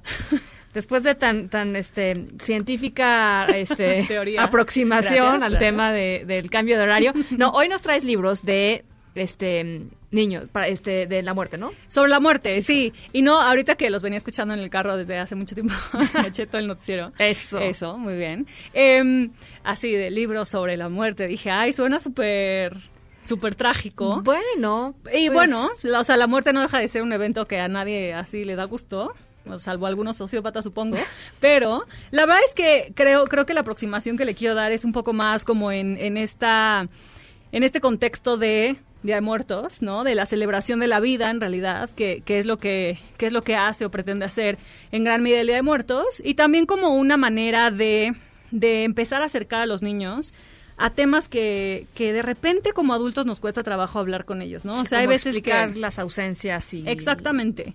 Sobre todo si tratamos de explicarlas el, el día que, que, se mueve la bolita, ¿no? Que entonces tú también estás en un proceso como complejo emocionalmente y además tienes que explicarle a una persona pequeña, este, qué es lo que está pasando, puede, puede resultar complicado. Sí, desafiante. Exactamente. Entonces, em, la recomendación del día es justamente el libro sobre la muerte para que si ustedes em, quieren aprovechar Día de Muertos para platicar con sus hijos sobre el tema, ¿no? Ahorita que estamos em, serenos, que espero que no, hay una emergencia. Así Exactamente, que no hay una emergencia emocional. Eh, por lo menos eso, eso, eso espero que no esté nadie pasando por algo así. Eh, pues sí es empezar a enseñar a los niños a decir adiós, a despedirse, a platicar de cómo la vida y la muerte pues son en realidad una misma cosa y sin la una no existe la otra y que cuando, cuando lo inevitable sucede pues también es un momento de celebración. Entonces les traigo les traigo muchos libros, pero voy a, voy a, voy a, voy a hablar de tres porque, porque como se nos hizo tarde, este, no tengo mucho tiempo. Pero el primero es em, Soy la muerte, de Elizabeth Helen Larsen. Em, es un libro que, que, está, que está publicado por Bárbara Fiore, la editora, editora catalana que les he hablado de ella antes, que que tiene una, un catálogo muy, muy bonito. Es un libro ilustrado sobre justamente la inseparable unión entre la vida y la muerte. De hecho, son dos libros. Uno se llama Soy la muerte y el otro se llama Soy la vida. Y habla justamente de, de cómo en este, en este particular libro representan a, a la muerte como una mujer joven, em, como muy dulce, que se viste como llena de animales, flores, em, y que visita a todas las personas que todavía no han nacido incluso, ¿no? Eh, y, y es, es muy bonito porque ella, ella es como la primera representación de la muerte o de las pocas que yo he visto que no son oscuras. Es más bien muy dulce, muy noble. em, y ella es más bien como una guía y cuando va a recoger a, a los seres, ¿no? Que, que se mueren. Que, se mueren. em, les habla no nada más de la muerte, sino les habla del amor, les habla de la vida.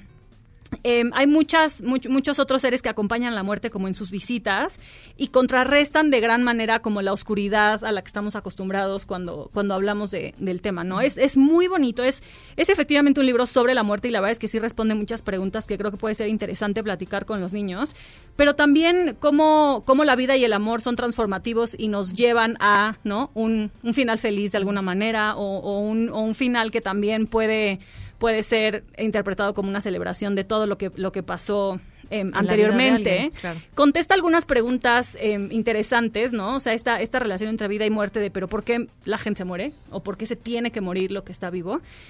Em, y, y creo que creo que creo que es creo que es un gran libro para, para empezar a hablar sobre la muerte, para empezar la discusión con sus hijos, sobre todo si lo pueden leer en conjunto con Soy la vida, que es justamente como esta relación binaria. Es muy, muy, muy bonito. Ahorita le subimos las portadas porque es un libro precioso. Además está, está ilustrado irreal, como todo lo que hace Bárbara de Fiore. La verdad es que es, es una editorial preciosa. Em, y el otro libro que les traigo para recomendarles es un, es un libro de, de un maestro zen que se llama Thich Nhat, Thich espero estarlo diciendo correctamente. Em, y, él, y, él, y él contesta muchas preguntas. No es un libro como sobre la muerte en sí, es un libro como como sobre filosofía para, para niños. Responde muchísimas preguntas, como muy sinceras, que de repente son difíciles de contestar para los adultos, que las preguntas además están hechas por niños de diferentes edades. Ah, creo que yo ya he visto ese libro. Es muy bonito. Sí, sí, sí, sí, sí. es sí, un sí. libro bien, bien bonito. Porque además, pues el lenguaje es de niños, ¿no? Es, es un lenguaje literalmente muy, muy directo, muy simple. muy directo y es son respuestas a preguntas, tal cual. Este es de editorial, de editorial Kairos y ahorita se lo subo y les traigo recomendaciones de fin de semana A que se ver. las voy a tener que subir a Twitter. Em, pero está todavía en reforma la, la exposición de alebrijes y monumentales y, y los cráneos, ajá, que están padricísimos y hay algunos a los que te puedes meter, están increíbles. Mm. Si no han ido, vayan, es- me parece que es el último fin de semana y están muy, muy bonitas. Y además está por no sé qué año consecutivo em, el Festival de las de la, Feria de las Calacas 2019, que normalmente es en el CENART, en el Centro Nacional de las Artes, ahí en Churubusco y Tlalpan, y este año se extiende a diferentes sedes. Va a estar en Los Pinos, va a estar en el Deportivo Alfredo del Mazo en Ecatepec y en la Central de Abasto en Iztapalapa. Em, la feria tiene muchísimas actividades, talleres culturales, música, danza, teatro, hay de todo. Vayan si pueden, la entrada es libre. Em, y bueno, pueden checar ahorita toda la reseña en el link que les voy a subir de Time Out Kids. Buenísimo. Eh, la pueden seguir en arroba irmolauro y ahí este, pues ya sube toda la información todos los miércoles. Todos los miércoles. Muchas gracias, Irma. Bye. Son las seis con cincuenta. Vamos a la pausa, volvemos con más. En un momento continuamos en directo con Ana Francisca Vega. Continúas escuchando en directo con Ana Francisca Vega por MBS Noticias. Ladies and gentlemen, it's indescribable. I can hardly force myself to keep looking at it. It's so awful. The eyes are black and they gleam like a serpent. The mouth is that's kind of V-shaped with saliva dripping from its rimless lips that seems to oh, quiver and pulsate. And the monster, or whatever it is, can hardly move. It seems weighed down by uh, possibly gravity or something. The thing's rising up now, and the crowd falls back. There seems plenty. The Bueno, pues el 30 de octubre de 1938 se transmitió a través de la radio.